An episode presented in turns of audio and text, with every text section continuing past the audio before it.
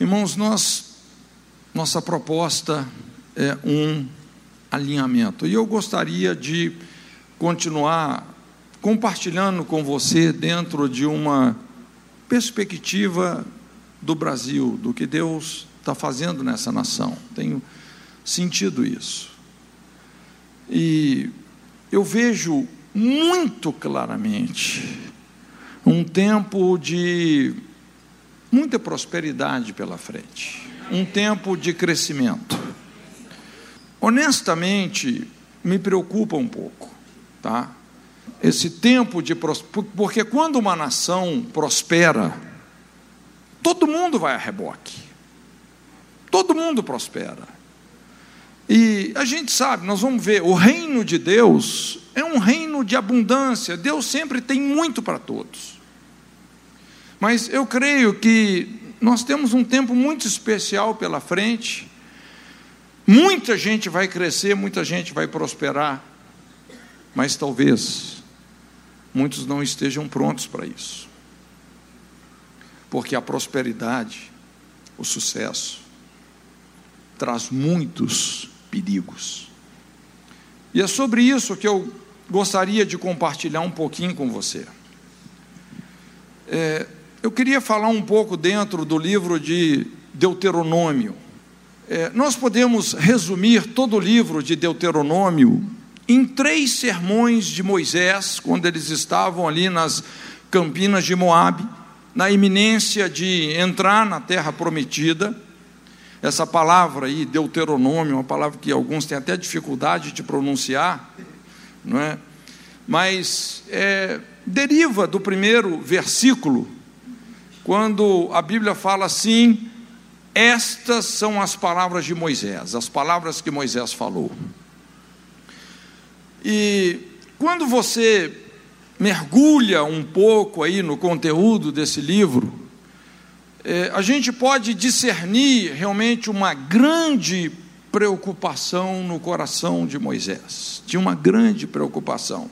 Esses três últimos sermões da vida de Moisés, porque nós sabemos Moisés não entraria na terra. Ele não entraria. Mas havia algo que ele tinha que lidar e que realmente trouxe uma grande preocupação, e nós vamos chegar lá daqui a pouco.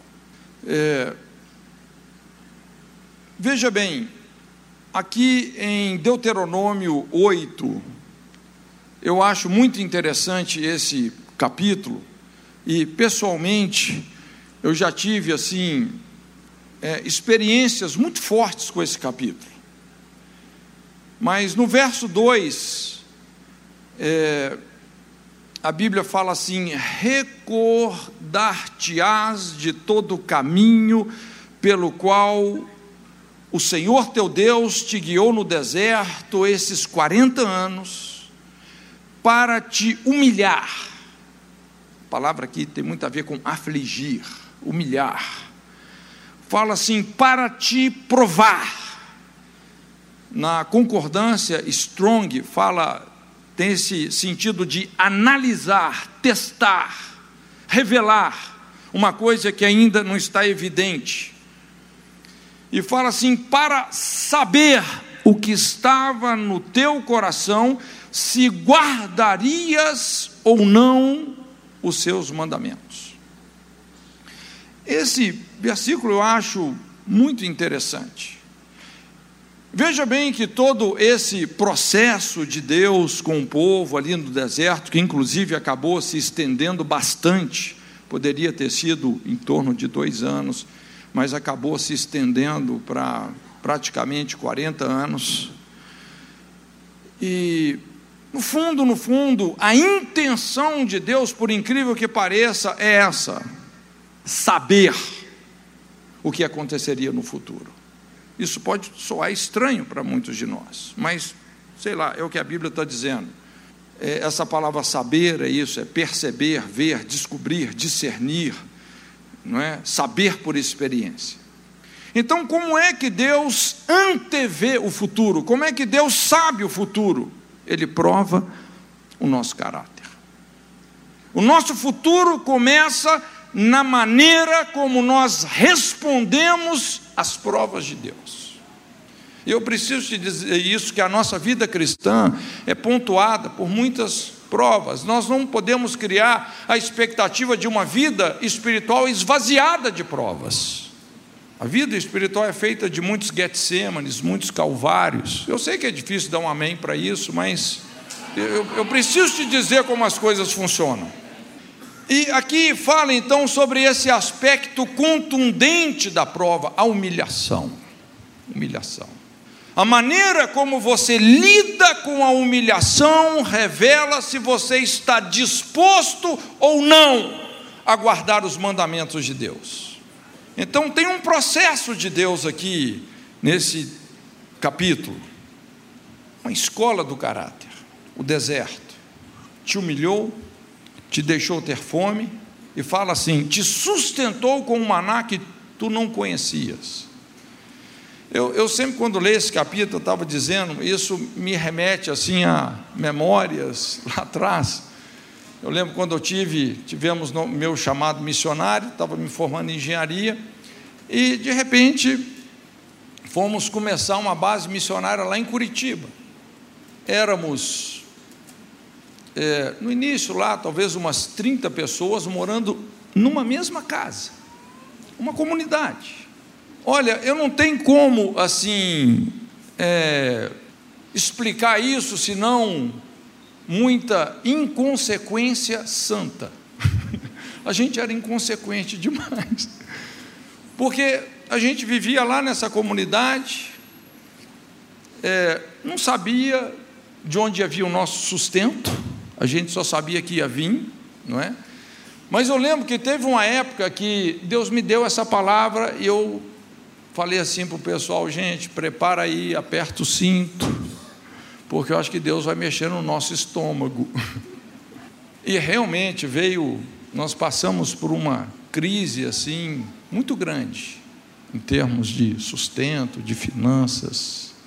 Mas apesar dessa crise, honestamente, eu nunca fui tão realizado na minha vida. Tão realizado. Eu normalmente acordava assim, 5 da manhã, no período de meditação até meio-dia. Quando tinha comida, a gente comia, se não tinha, depois a gente saía para o evangelismo, à noite implantando uma igreja. Então, era o nosso dia, era isso. E realmente as coisas começou aquela escassez. Não é? Eu me lembro, tinha um companheiro de oração, e esse querido irmão, ele não era sanguíneo, ele é hemorrágico. Hemorrágico. Pensa num cara empolgado. Gente, eu naquela época, assim, a gente, nós nos convertemos no calor de um avivamento. Eu não tenho outra palavra para dizer. A gente era muito empolgante, muito empolgado com Deus. E ele estava, esse rapaz estava estudando a história do David Brenner, que morreu aos 27 anos. Então ele era muito engraçado. Ele chegava no espelho assim, porque ele jejuava dias a fio, né? E ele falava assim: "Eu tenho que me consumir para Deus". Né? Ele era muito engraçado. Mas a gente começava a orar, eu e ele, tinha uma lavanderia lá embaixo. Aí eu orava, orava, orava, orava, não é? Aí era a vez dele. Aí ele começava a orar. E ele orando, orando, orando, orando, aí ele envermelhava e desmaiava. Aí, porque, assim, essa época, honestamente, eu lembro, nós ficamos, assim, pelo menos uns dois, três meses, a gente não sabia o que era ter um bife. Então, uma magrela mesmo. As meninas, eu lembro que nem, nem dinheiro para desodorante tinha. Tinha uma irmãzinha, o desodorante dela era o limão. Então ela guardava o desodorante na geladeira. E de repente o limão sumiu. Falou, gente, quem pegou o meu desodorante? Aí tá, eu não sabia, fez uma limonada. Rapaz, eram uns negócios meio doidos, né? Mas foi um tempo realmente que Deus abalou tanto, assim, foi profundo conosco.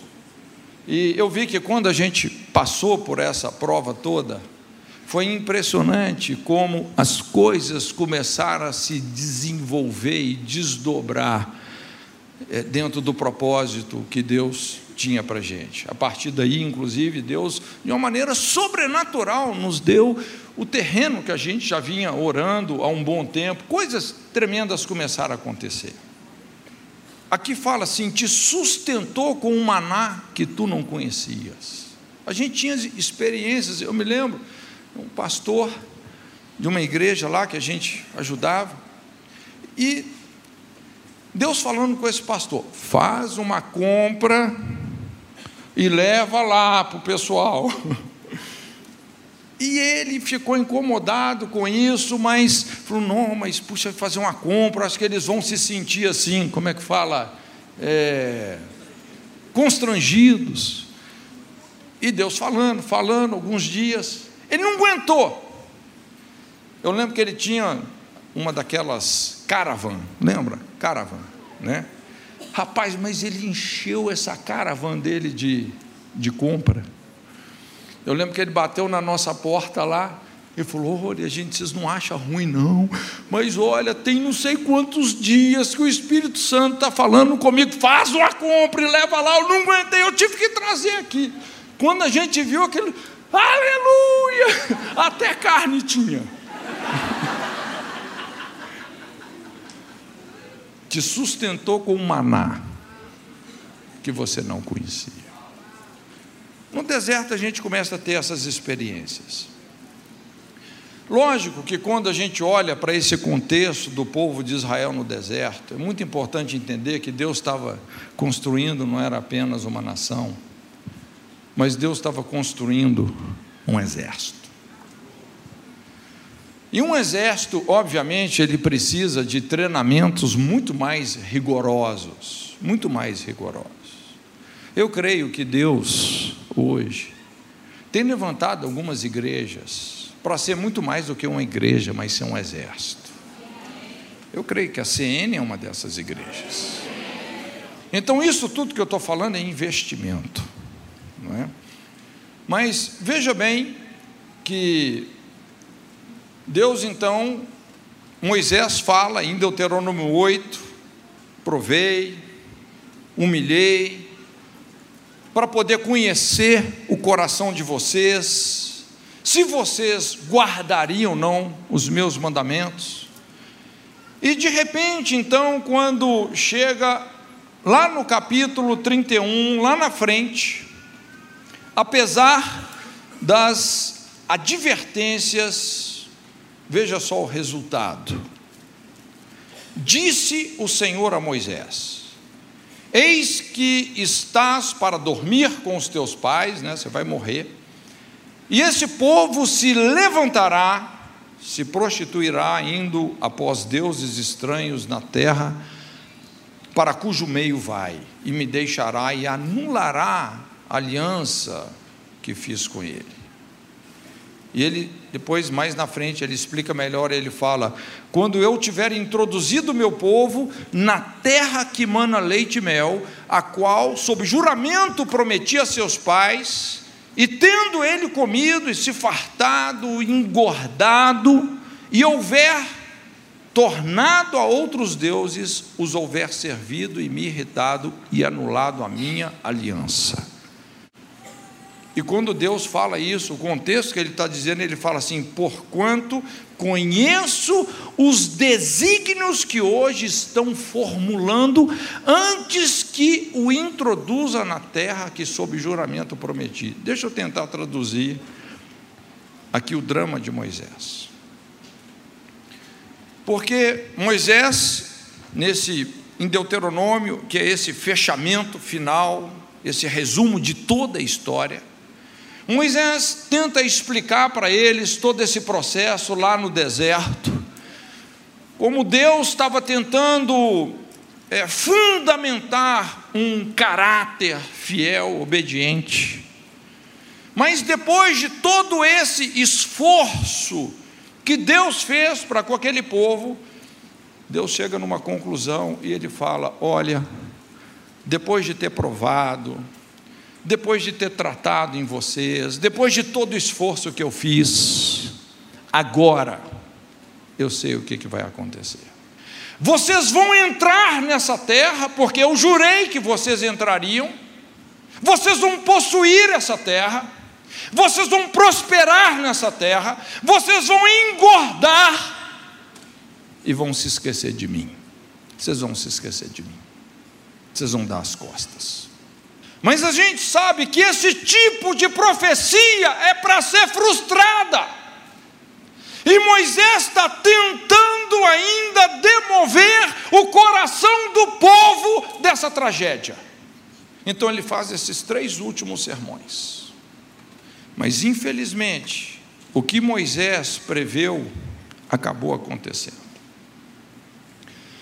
Então veja bem, Deus tem muitas maneiras de prever o nosso futuro, mas a mais presente nas Escrituras é nos provando. Você pode observar. Como é que Deus conhece o futuro? Nos provando. Então nós precisamos de estar mais atentos a determinadas circunstâncias da vida. Deus está tentando elaborar melhor o nosso destino. Então não conspire contra isso. Discirna as provas de Deus, não se auto-sabote. Entenda as provas de Deus, o que Deus, como Ele está escavando esses alicerces na sua vida. Toda profecia é uma possibilidade de futuro que, inclusive, pode e deve ser alterada. Benção e maldição sempre são condicionais, sempre tem esse artigo condicional. Não existe fatalismo na cosmovisão bíblica. Sempre tem uma possibilidade realmente de nós nos reinventarmos e experimentarmos realmente o melhor que Deus tem para todos nós.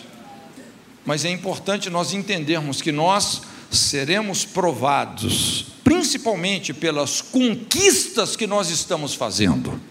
E quanto maiores são essas conquistas, de repente maiores são as provas. Eu não sei se você consegue discernir isso, mas às vezes as conquistas podem nos demover da disposição que nos levou a elas.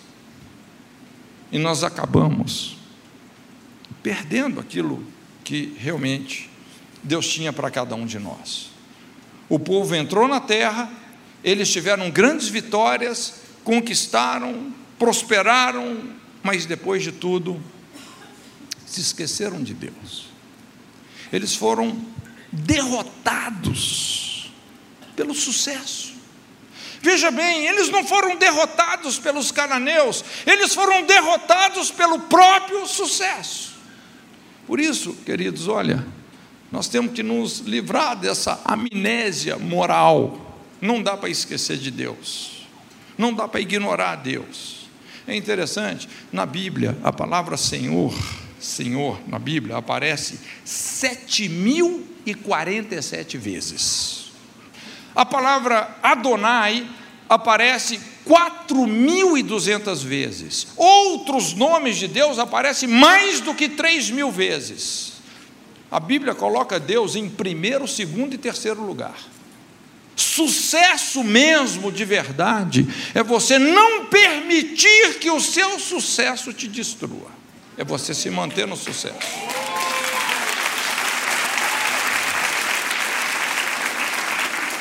Israel prosperou tanto que acabou se esquecendo de Deus. Lúcifer tornou-se tão sábio e formoso, aferidor da medida que se esqueceu que não existe mais alto do que o Altíssimo. Foi levado ao inferno. O rei de Tiro prosperou tanto no seu comércio que ele se esqueceu que Deus julgaria a sua corrupção. Nabucodonosor se esqueceu que os céus reino. E fora Deus quem tinha dado a ele todos os reinos. Ficou pastando sete anos ao relento. O rei Dário se esqueceu do zelo de Deus, do Deus de Israel, pelos utensílios da sua casa. Uma mão escreveu a sua sentença na parede da festa. Saul se esqueceu que precisava agradar a Deus e não ao povo a unção divina o abandonou. Um espírito maligno passou a atormentá-lo. Herodes se esqueceu que era homem, quis ser Deus. Morreu comido por vermes. Pessoas que se esqueceram de Deus. Não dá para se esquecer de Deus. Honestamente, como eu disse, o meu sentimento, e quando eu digo isso, eu digo no espírito, é que nós conquistamos a terra. Nós conquistamos grande parte dos céus dessa nação. Tem uma conquista sobre os céus dessa nação. E o que está acontecendo na política só é, vamos dizer, um reflexo, na verdade, é, do que Deus está fazendo na igreja através da igreja. Deus entregou os inimigos às suas próprias maldades e corrupção, é impressionante. Tem certas pessoas que têm arvorado a bandeira do inimigo e quanto mais elas tentam reagir, pior fica, mais elas se emburrecem. Porque realmente, como nós falamos ontem, é um tempo que Deus está passando a régua. Nós entramos num novo ciclo, o ciclo das conquistas, do sucesso. Nós vencemos o deserto. Mas até que ponto o deserto também nos venceu? Alguns discernimentos sobre o sucesso, sobre as nossas conquistas. Vamos pensar algumas coisas aqui juntos. Primeira coisa, na verdade, não tem como andar com Deus sem ser bem-sucedido. Primeira coisa. Todos nós estamos destinados ao sucesso. Todos nós. Todos nós. É a nossa herança qualquer área da sua vida que você diligentemente ouve a Deus e obedece os seus mandamentos, você será colocado por cabeça e não por cauda. Você está destinado a isso. Mas, como eu disse, a coisa não é tão simples assim, porque, segunda coisa, o sucesso é um embrulho com muitas surpresas e perigos. Tem muitas coisas animadoras, mas tem muitas armadilhas. O sucesso esconde perigos, é um terreno escorregadio, é como andar no gelo. Eu não sei se você já tentou patinar, esquiar, né? Olha, você precisa de muito treinamento. Você caminhar no sucesso, você precisa de treinamento. Aliás, um dos meus objetivos aqui já é começar esse treinamento, porque o sucesso está vindo.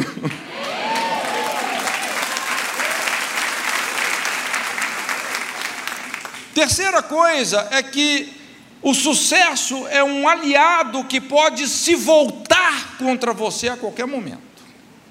Se o seu sucesso crescer mais que o seu caráter, você vai se autossabotar. É o princípio do fogo amigo. Você pensa que está vencendo o inimigo, mas está matando a si mesmo. Se o seu sucesso crescer mais do que o seu caráter, vai ter problema. Quarta coisa, Sucesso exige crescimento, maturidade. Ontem nós falamos, gente, Deus não está nesse negócio de te fazer feliz, Ele está nesse negócio de te fazer crescer. Você se tornar uma pessoa madura.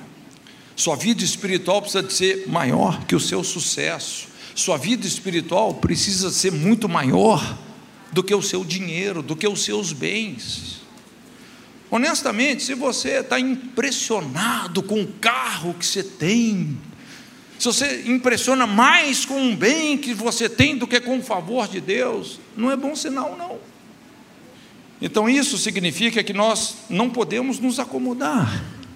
Qual que é o maior perigo do sucesso? Comodismo. Você lembra o pecado de Sodoma?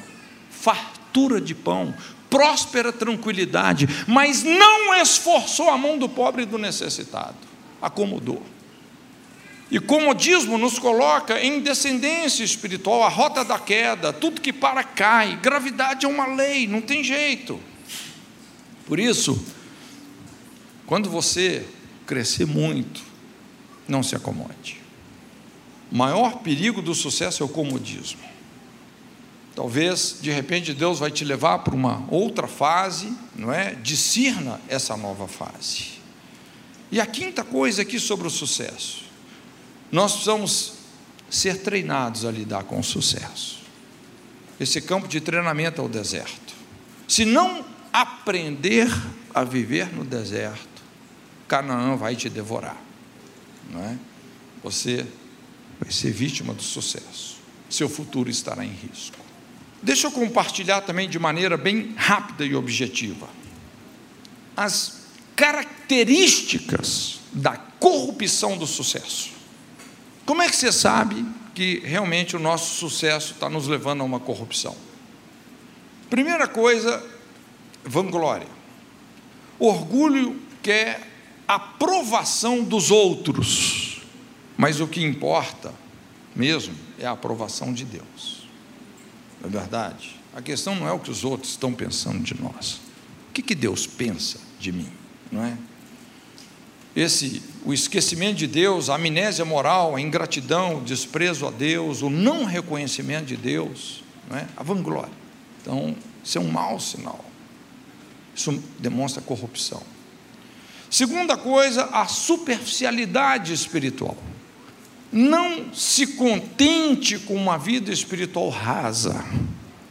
Que você faça parte realmente dessa geração que diligentemente busca a face de Deus. O véu já foi rasgado de alto a baixo, não costure esse véu. Crescimento espiritual é a melhor receita para as nossas feridas, para as nossas imaturidades espirituais. Cresçam. Às vezes a pessoa negligencia o seu desempenho mediante as provas de Deus, e com isso vem aquela coisa da fama, né? que pode gerar uma dependência de uma falsa aparência, essa carência do sucesso, pessoas que se impressionam com o que os outros estão pensando, começa a ter mais regras do que inovação, e tudo isso, na verdade, vem da superficialidade espiritual. Terceira coisa é esse desequilíbrio entre deveres e privilégios. Isso é um perigo. A pessoa começa a pensar que as regras não se aplicam mais a ela muitas vezes, muitas exigências. Algo que eu aprendi muito cedo é que quanto menos você exige privilégios, tanto mais você desfruta deles. É impressionante. Quanto mais você libera, você entrega, você está disposto.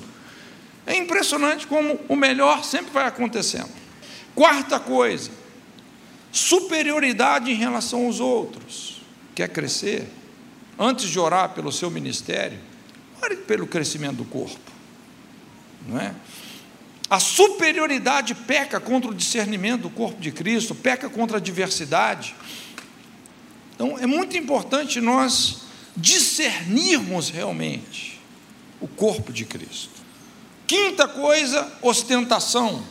Ostentação não tem a ver com o que você tem, tem a ver com arrogância, sofisticação, artificialidade, ou seja, a inconsistência em relação ao que se tem. Ostentação é o estereótipo do vazio, da insegurança, da carência. É mau sinal. Sexta coisa que mostra a corrupção do sucesso é a falta de acessibilidade e acepção de pessoas. A pessoa perde a simplicidade, pessoas deixam de ser importantes, perde a compaixão. Veja bem que a falta de compaixão não só desumaniza a pessoa, como desespiritualiza. Se tem uma coisa que é o coração do Evangelho, é a compaixão. Jesus olhava para as multidões como quem tinha compaixão. Quando nós perdemos a compaixão, nós começamos a nos tornar frios, técnicos, e o último ponto é o amor às riquezas. Isso é o que mais desvirtua a motivação da pessoa. Significa que, apesar de ganhar o mundo, às vezes a pessoa pode estar perdendo a alma. Veja bem, gente, por favor, não me entenda mal, nada contra o dinheiro, nada contra o lucro, dinheiro é uma benção, é um obreiro que não pode faltar, né? Mas o amor ao dinheiro vai te levar a muitas concupiscências nocivas e destrutivas. É o que Paulo fala. Paulo sabe o que ele está dizendo. Então, só para terminar, nós falamos sobre sete características que apontam para a corrupção do sucesso. Eu quero te dar também sete princípios para você se manter no sucesso, para você se equilibrar nesse território que é tão escorregadinho. O segredo de se manter no sucesso. Na verdade, tudo isso se fundamenta no temor de Deus. Primeira coisa, humildade. Reconhecer a Deus, glorificá-lo. Confia no Senhor de todo o seu coração, não te estribes no teu próprio entendimento. Reconhece-o em todos os seus caminhos, ele endireitará as suas veredas. Não seja sábio aos teus próprios olhos, teme ao Senhor e aparta-te do mal.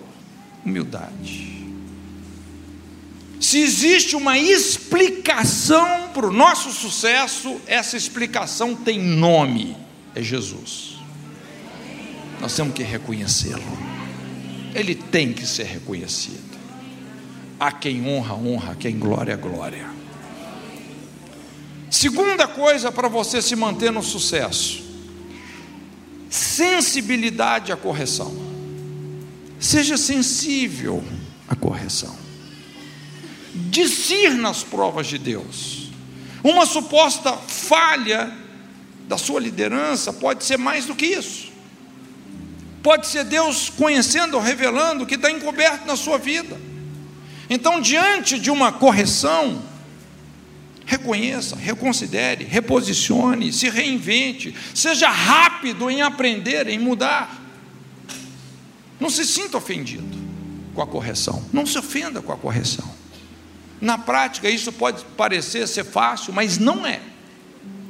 A nossa tendência, quando corrigido, é nos ofendermos. Terceira coisa, uma vida pastoreada por princípios. Gente, é muito importante, lógico, o princípio da liderança, da submissão aos nossos líderes, é muito bom promessas, o exercício dos dons, o desempenho ministerial, sucesso profissional, mas no final de tudo a nossa vida depende de como nos relacionamos com os princípios de Deus. E se você aprender as regras do jogo, discernir as leis que governam o mundo moral, os princípios eternos que não envelhecem, não se desgastam, e você se submeter a eles, uma vida pastoreada pelos princípios de Deus, isso te mantém no sucesso. Eu acho que essa igreja é muito privilegiada nesse sentido, muito privilegiada. O que jorra de sabedoria e graça desse púlpito, gente, pouca gente tem, não é verdade? Isso tem de sobra aqui. Então você não tem desculpa. Eu sei que você aplaudiu, né? Mas. Quarta coisa, está sempre pronta a enfrentar situações desconfortáveis, difíceis, sem duvidar da justiça de Deus. O milagre do exercício da gratidão é que ela transforma o pouco em suficiente. Quando você é grato, o pouco se torna suficiente. Paulo fala: Olha, eu sei passar fome, como sei ter em abundância. Posso todas as coisas naquele que me fortalece. Qual que é mais fácil? Ter necessidade, às vezes ter até falta, ou ter em abundância? Honestamente, ter em abundância é muito mais difícil. Honestamente. Quinta coisa, não perca a simplicidade ou desfrutar dos privilégios. Não é? Então, você pode prosperar. Eu creio que Deus já tem dado e vai dar riquezas para muita gente aqui. mas continue sendo você. Continue sendo você. Não perca o seu propósito. Não perca a sua simplicidade. É? Quando você for exaltado, não se exalte. Sexta coisa, como eu disse, jamais perca a compaixão. Nós vamos de convergir competência e compaixão. Só assim nós vamos nos manter num sacerdócio real. E última coisa, subjugue o amor ao dinheiro. Enxergue o dinheiro como ele é, de fato, apenas como dinheiro um recurso a ser usado em prol do reino. Existe uma diferença fundamental entre valor e preço. Tem coisa que tem valor, mas não tem preço. Tem coisa que tem preço, mas não tem valor. Amar o que tem valor e não amar o que tem preço. Não ame o dinheiro. Ame o que Deus ama, as pessoas um tempo de muita prosperidade vai vir. Que eu e você estejamos preparados para esse tempo. Que essas preocupações de Moisés, que infelizmente, por mais que ele tentou demover o povo de Israel daquele futuro trágico, que o próprio Deus havia previsto, depois de ter provado e conhecido o coração do povo. Irmãos, que esse não seja o nosso desfecho, muito pelo contrário. Que através do sucesso e da prosperidade que Ele tem trazido e vai trazer, que nós possamos ir muito mais longe no propósito de Deus. Curva sua cabeça então, em nome de Jesus.